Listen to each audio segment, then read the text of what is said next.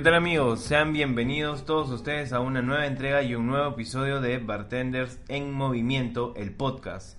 Como nosotros somos seres del universo y vivimos siempre en diversas épocas de tiempo, estamos grabando hoy conmemorando una fecha que marca en el calendario no solo en la que nosotros nos representa, la que más nos gusta, como son las bebidas, sino también dentro de la historia. Hoy es 16 de enero, que es el día en que realmente estamos grabando, ¿sí? un día importante en el cual me está acompañando hoy eh, Luis Castro. Buenas chicos, ¿cómo se encuentran? Espero que estén bien. Un saludo a todos, un saludo a Karen que no nos acompaña, ¿cierto, José Luis? Ah, esta vez se, se, nos fue, ¿no? Se, Sí, no al sur, creo, no, no sé. Dijo que iba a llevar bartenders en movimiento físicamente y yo, bueno, se va adelantando y nosotros va- llevamos el podcast. ¿Qué vamos a hacer? Sí, claro, pero bueno, este episodio de hecho lo están escuchando eh, el lunes, el lunes que sería el lunes 20, ¿sí? Para nosotros aún no pasa el fin de semana, así que espero que hayan pasado un lindo fin de semana. Como nosotros somos seres ultradimensionales, eh, estamos saltando de un lado al otro. Eh, pero bueno, sí, Karen se ha ido eh, creo que al sur y esperemos tener noticias de ellas el siguiente programa, sí. Totalmente, chicos. Pero bueno, entonces vamos a retomar un poco lo que es el interesante día del 16. ¿Qué pasó? ¿Por qué es tan importante? Pues les comento, empezó la prohibición, un hecho icónico e histórico en el cual la política, la religión y los movimientos femeninos estuvieron unidos para que este pequeño elemento se convirtiera en un boom gigante y mundial. Exacto, pero, ¿sabes qué? Hay algo que deberíamos hacer. Porque como estamos en este momento en 1920, ¿sí? Porque el 16 de enero, de acuerdo a la enmienda 18, se establece la prohibición del alcohol, deberíamos servirnos un poco de eh, nuestros líquidos, nuestras bebidas, antes de que empiece la prohibición, ¿verdad? Bueno, justamente yo tengo una botellita de aquí de Single Barrel Select Jack Daniels. Bueno. y tú, José Luis, ¿con qué nos va a acompañar? Por mi lado tengo eh, Tullamore, ¿sí? Un whisky irlandés. Propicio, dicho sea de paso, porque dentro de, esta, eh, de este tema vamos a ver y tocar temas tanto políticos que también tocan partes de la migración. Así que vamos a ir celebrando antes de que acabe eh, el poder beber alcohol durante esta época, celebrando con Tullamore la eh, gran mezcla, la mezcla de estas grandes raíces y vamos a ir directamente a la ley seca, algo que atrae muchos bartenders, algo que, que revolucionó también en los 2000 con lo que eran los neo speakeasies, ¿verdad? Pero poniéndonos un poco en detalle, como mencionabas, eh, los sucesos o qué eh, arrastraron a que esto se diera por completo y llegara a una ley. Básicamente fueron las intervenciones de como mostrábamos que era la familia, la parte política y la religión. Eh, tenemos un incidente, ¿sí? Que durante el siglo XIX y XX se suscitó en Estados Unidos y aquí Luis les va a dar algún detalle y así iniciamos este maravilloso tema. Bueno, chicos, comente un poco el incidente de Hull House. ¿Qué pasó con este incidente? ¿Qué ocurrió? Justamente para la época, la gran fuerza migratoria que se estaba viviendo en Estados Unidos era un movimiento recurrente en la cual habían bastantes europeos que habían llevado, como dicen, la cultura etanólica de otro punto de vista, otra forma de verlo. Que eran sus costumbres también, ¿no? Uno viaja y va con sus costumbres. Pero un hecho importante ocurrió justamente en 1913, en el cual un inmigrante italiano de Chicago llegó un día a su casa en un completo estado de ebriedad y quiso, digamos que, tener eh, intimidad con su esposa, pero a la fuerza. Esta estaba embarazada y como esta rechazó, la sometió y la golpeó brutalmente. Como resultado, el niño había nacido con malformaciones, pero de allí obtuvieron muchos los rumores en los cuales el niño había nacido con aspecto de demonio, en el cual el- las conformaciones religiosas de la época aprovecharon estos, estas situaciones que estaban surgiendo para poder estigmatizar y de allí provocar poco a poco este movimiento de la ley. Bueno, y dicha sea de paso que no era algo que solamente sucedía con una familia, era algo muy recurrente, ya que Exacto. las personas en esa época, especialmente los hombres, eh, tenían pues, eh, y la mayoría de ellos, obreros, eh, tenían esta idea de pues al final de la jornada, del, el fin de semana, qué sé yo, ir a beber, gastarse todo el dinero y la familia prácticamente estaba destrozada. De hecho, el- la idealización, por así decirlo, eh, de formar una gran familia americana con el padre exitoso, trabajador, que trabaje en la agricultura o en alguna industria, alguna fábrica, mientras la mujer siempre iba a esperar en casa, ¿no? Con los hijos, ¿no? Sí, pero es que también estaba el concurrente machista, vamos a decirlo así. Eran Aún- otras épocas. Eran otras épocas, totalmente, y sí. el liberalismo femenino aún apenas estaba surgiendo, por así decirlo. Y esto llega, eh, digamos, con todos estos estos, eh, sucesos que ocurrían. Desde el siglo XIX está existiendo en Estados Unidos un movimiento por la templanza o temperancia, en latín también temperance, primero como la moderación en el comer y en el beber, algo que ah, para algunos círculos de poderosos o de mucho dinero, sociedades altas, era pues como tratado de manera de exceso. Luego con la prohibición total del consumir alcohol y finalmente con una condena de todo lo relacionado con el alcohol, especialmente la industria que la producía y la vendía. Y aquí tenemos que hablar de una gran personaje que eh, li- lidera, digamos, este movimiento que es Carrie Nation, líder del movimiento de la Templaza para 1906. Y ella, eh, con este movimiento de, chicas, bueno, de mujeres, esposas, madres, etcétera, abuelas, de hecho era un movimiento muy, muy, muy fuerte que estaba eh, tomando mucha notoriedad en todo Estados Unidos. Eh, Civi se plantaba directamente en las puertas de las tabernas con un hacha y directamente agarraba hachazo limpio a todas las botellas a, a quien se le cruzara en el medio para pues erradicar un poco este consumo. A esta corriente se unieron diversos intelectuales progresistas y liberales y así como líderes sindicales de la izquierda que condenaban el consumo del alcohol como el evento provocador de atraso y pobreza entre las masas. Básicamente estaba la idea de que consumir alcohol iba a ir retrasando un poco la nación, que claramente si después de trabajar no vas, no estás con tu familia y simplemente te embruteces, te terminas golpeando con tus amigos o compañeros y gastas tu dinero, pues creo que pues vas en retroceso, ¿verdad? Pero ahora, José Luis, una pregunta. ¿Qué opinas tú? ¿Sobrevivirías sin alcohol? ¿Cuánto tiempo? Ah, bueno, y también tocando un poco este tema cerca que se nos viene una ley seca por, Mm. por las votaciones, ¿no? ¿Cuánto tiempo sobreviviría sin alcohol? No estoy seguro, tampoco es que tome mucho, tomo en cantidades masivas, pero, pero claro, aquí lo que se tiene que obedecer es el principio de la decisión, porque una cosa es que yo pueda decidir no tomar alcohol por cierto periodo, pero otra cosa es que me obliguen, y creo que es un poco el fallo que tuvo la prohibición en esa época, ¿verdad? Exactamente. También el descontrol que había y la confirmación de que no vale la pena reprimir, vale la pena educar. Cuando educas con esto vas creciendo. Pero bueno, cuando tocamos un poco este método histórico encontramos que habían otros datos y era el crecimiento del movimiento fue la propaganda política. ¿Qué pasa? Se cuelgan de diferentes surgimientos y situaciones que están pasando. Número uno, por ejemplo, cercano a la Primera Guerra Mundial. Exacto, claro. ¿Qué elemento tocaban justamente este grupo de templanza? Una de las bases era, señores, la gran mayoría de empresas de cervezas eran alemanas.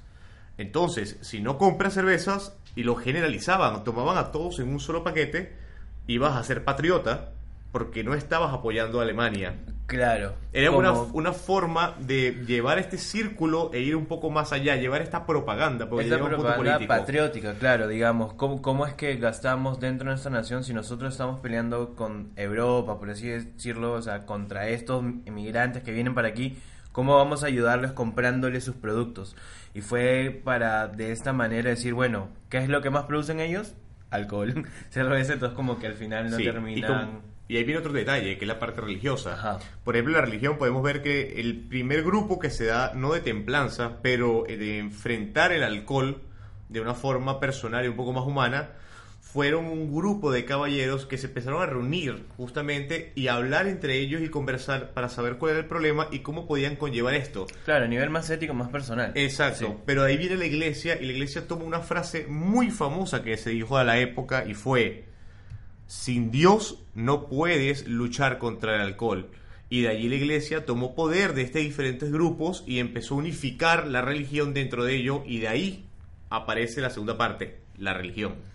Exacto, porque claro, también, ¿quiénes eran las personas más interesadas y más asiduas a ir a, a la iglesia? Digamos, Eh, bueno, principalmente eran impulsadas también por las madres de familia, que eran las que se quedaban en casa, quienes tenían estos clubs de reuniones de lectura. Recordemos que también hasta hace décadas atrás ya había la mujer ganado el derecho a la, al voto. Entonces ya su palabra eh, poco a poco iba teniendo protagonismo durante estas discusiones.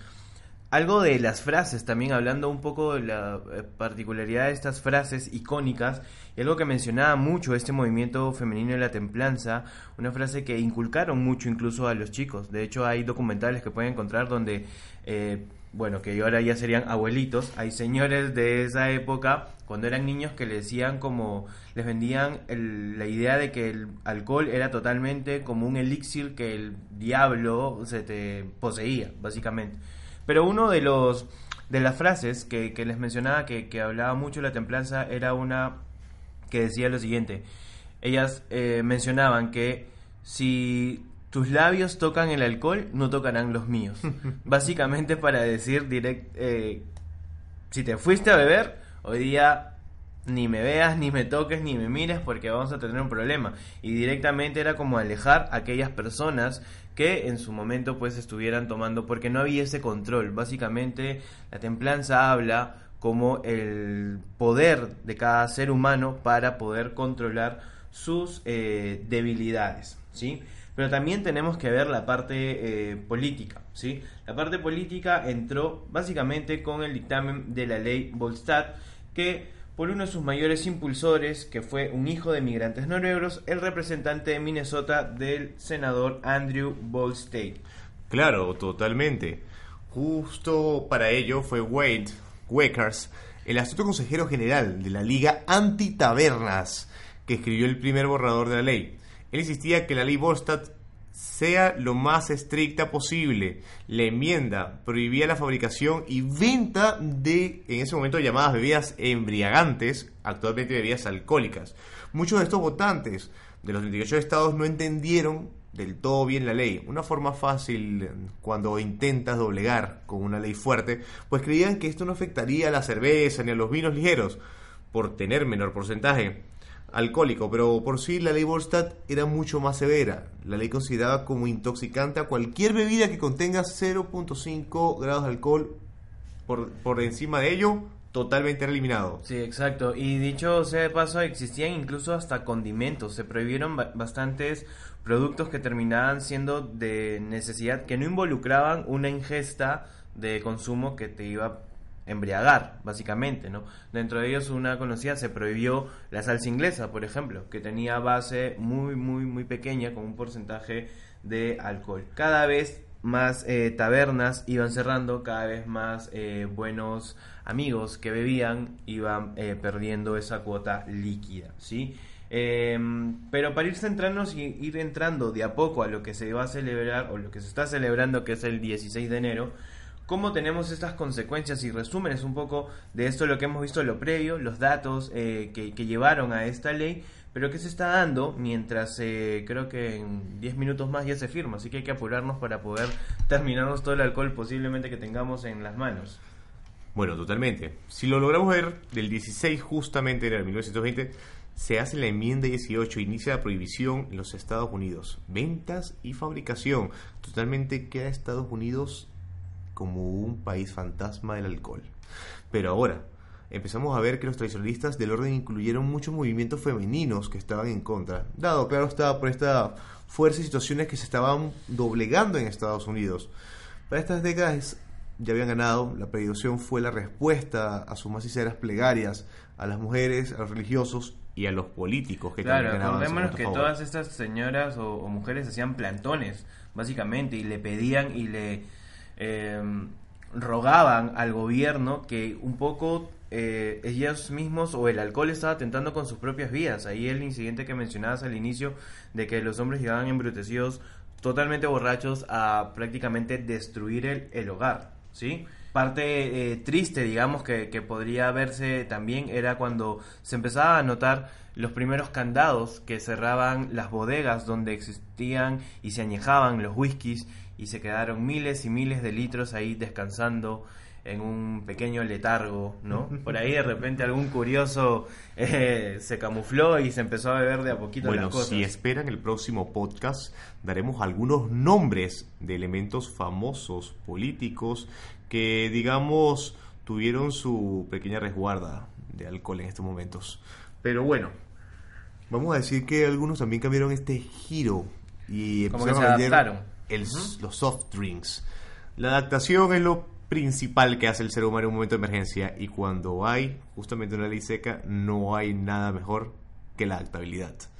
Pero justamente por ello, lo que eran los quesos, pues ya se habían aprendido el arte de la fermentación y la venta de levaduras para estos procesos que estaban manejando. Sí, en el, en el lado del agrícola, pues las plantaciones de uva, principalmente para eh, la elaboración de vino, fueron cambiados también por albaricoque. Dato interesante de una compañía que hasta la actualidad eh, sigue funcionando es que para esa época Coca-Cola Company ¿sí? multiplicó sus ventas por más del doble.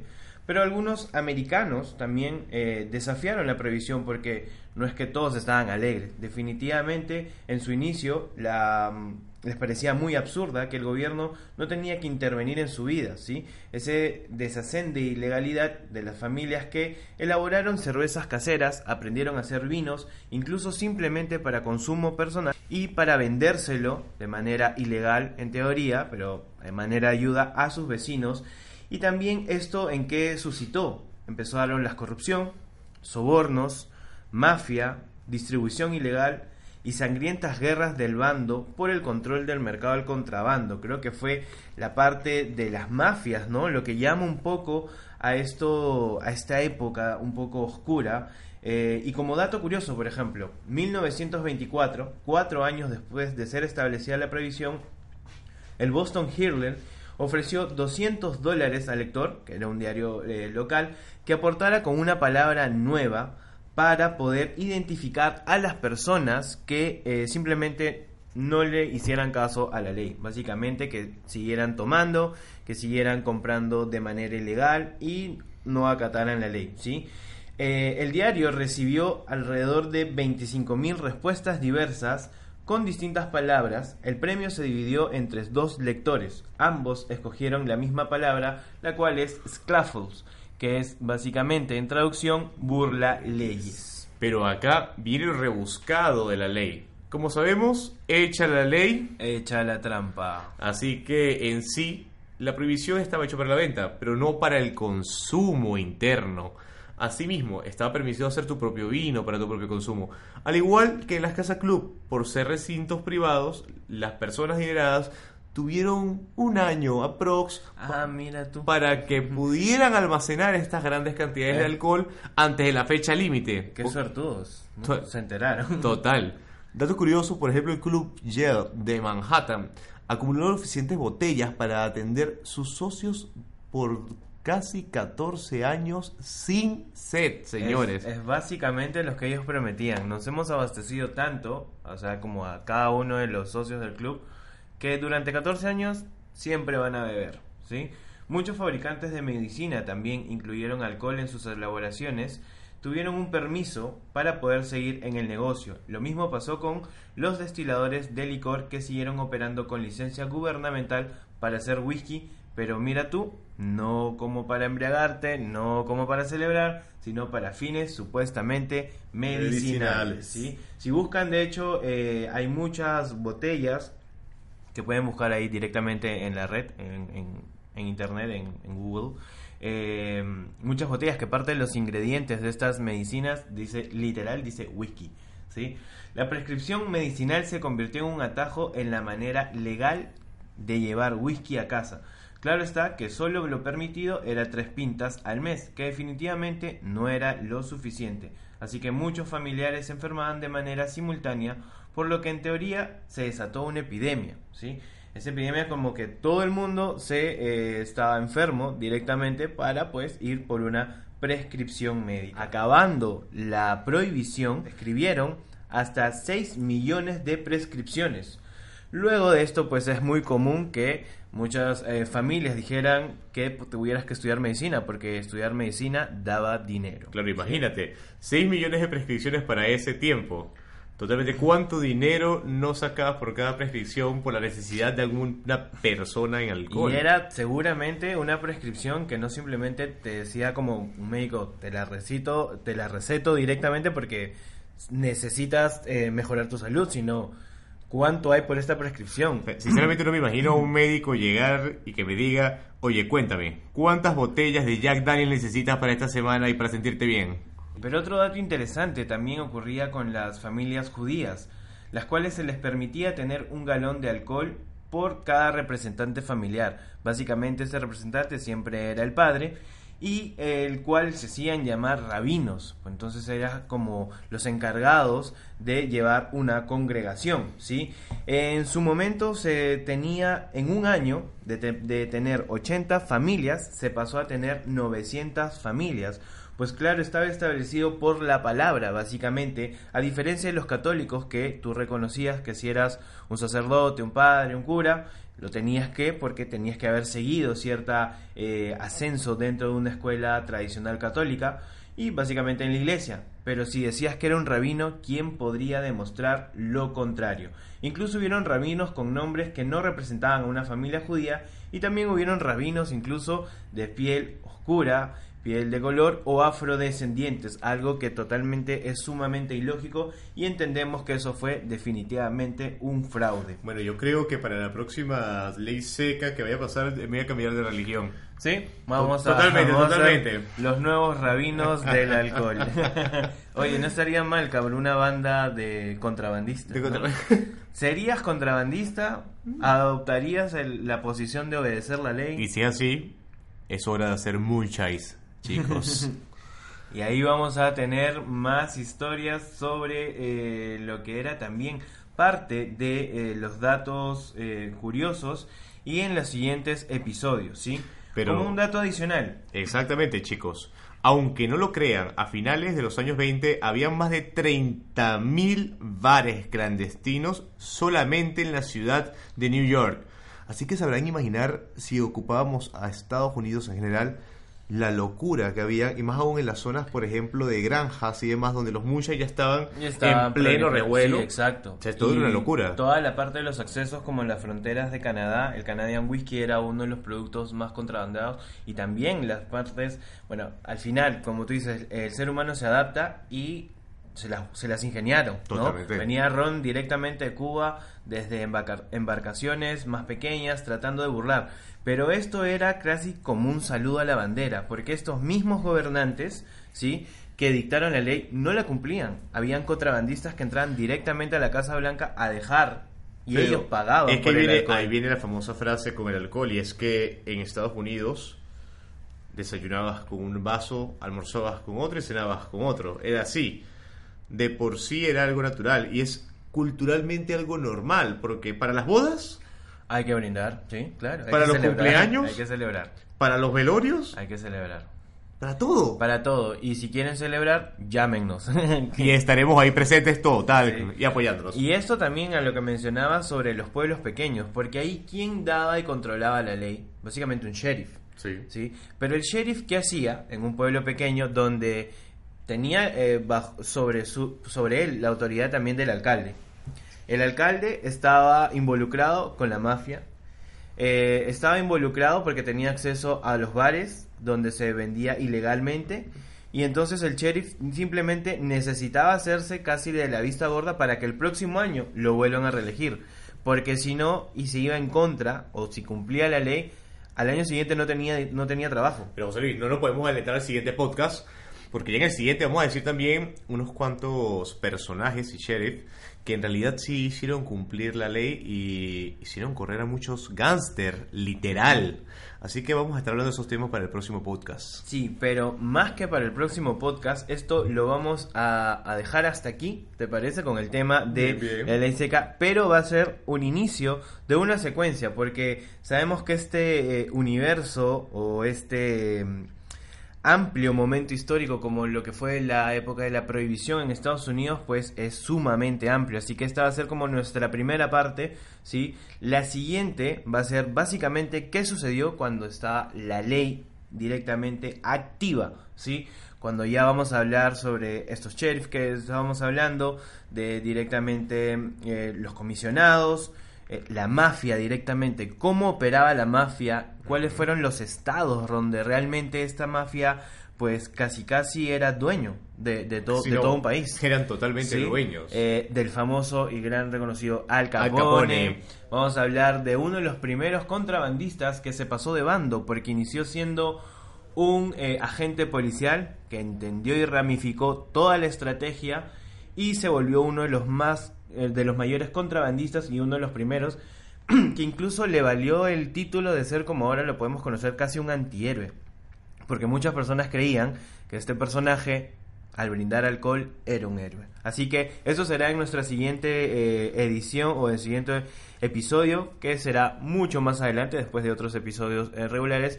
Y claro, también tendremos un tercer episodio más con el final, que ocurrió después de que termine la época de la prohibición. Pero ahora, José Luis, creo que deberíamos ir por un, un espacio que se creó nuevo y un espacio que me imagino que todos están esperando. Sí, el espacio que esperemos les esté gustando a todos y también vamos a recibir sus recomendaciones en nuestro Instagram de Bartenders en Movimiento. No duden ahí que si tienen algún cóctel en el cual quieran expresar nuestros portafolios, por favor nos escriben. Así que les vamos a dar pase a la recomendación de la semana.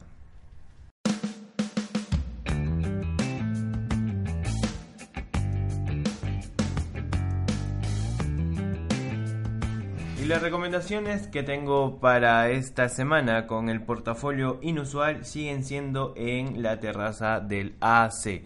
Excelente vista en Insumo, en el piso 18 de Hotel AC ubicado en Miraflores. Ahí tenemos los Summer Sessions con coctelería inusual a cargo de Hendrix Gin. Así que todos los jueves de enero nos vemos ahí en el AC. Adicional, separen, separen porque esto es primicia para el 30 de enero, celebrando fin eh, de mes, vamos a tener el concepto picnic en la terraza también de Félix Brasserie, que vamos a tener una eh, interesante carta y opciones de cóctel, no solamente con Hendrix Gin, sino también con Tula Mordiu y con Monkey Shoulders. Así que vamos a tener grandes cócteles para esa noche, 30 de enero, no se olviden. Pero bueno, ahora vamos con un estilo un poco más ah, americano. Y sí, hoy nos vamos a Oso Carnes y de la mano de Luis Felipe, jefe de barra de nuestro querido y amado restaurante, tenemos un cóctel totalmente diferente. Nuestro Old Fashion de tuétano. ¿Ah? Interesante. ¿Qué ingredientes tiene? Pues de Eso uno. sí es carnoso. Ese sí es carnoso. Ajá, Luis Felipe. Este, por el momento tiene Jack Daniels número 7 infusionado con tuétano. Luego, miel de maple orgánica, bitter de chocolate, bitter de naranja. Y importante, eso sí, el hueso es tratado. ¿Por qué? Este se cocina y se blanquea. Y luego se cura en Jack Honey para quitar toda impureza y para que éste pueda tener la emanación de miel del mismo Jack Honey. Una técnica increíble de manos de nuestros profesionales de Oso Carnes. Un saludo y un abrazo. Ahora, José Luis. Bueno, por mi lado y viniendo con un cóctel, y tú sabes que a mí la inusualidad es algo que yo emano, ¿sí? Vamos y para que provocarles eh, la antesala al picnic que vamos a tener en Félix Brasserie, los invito a visitar Félix Brasserie previo a nuestro evento con un cóctel en su menú llamado Brisa, ¿sí? Una mezcla perfecta de Gin Hendrix, Green Chartreuse, limón y lavanda. Prueba brisas a cargo de eh, las grandes manos de Ángel Solórzano en Félix Brasserie. Así que esas han sido las recomendaciones tanto de activa- activaciones, actividades y recetas también para poder pasearse por Lima por los diversos locales, barras, restaurantes y disfrutar de cócteles únicos y conocer a grandes bartenders también.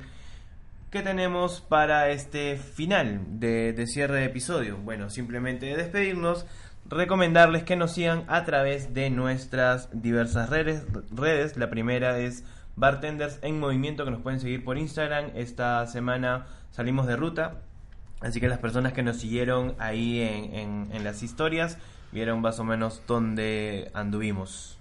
Eso sí, miren unas rutas interesantes la semana que viene, no se las pierdan. Y cualquier cosa también, si nos conseguimos en la vía, nos conseguimos en la misma búsqueda de buenos destilados. Exacto, ya saben nuestras eh, redes personales, a mí me siguen en arroba JOS Valencia Bar. Y a mí me siguen en luis.castro.n7. Bueno, que tengan una genial semana, pero no antes mencionarles que nuestro siguiente episodio vamos a tratar de algo que a muchos de nosotros nos apasiona y de seguro tanto a Luis como a mí definitivamente nos apasiona. Hablaremos del amplio mundo del whisky y whisky, con las alternativas de que tendremos para poder disfrutar de buena coctelería tanto con whiskies irlandeses, escoceses y americano. Así que nos vemos en cualquier otro momento. En cualquier otra barra. Salud y, Y buenos buenos cócteles. cócteles.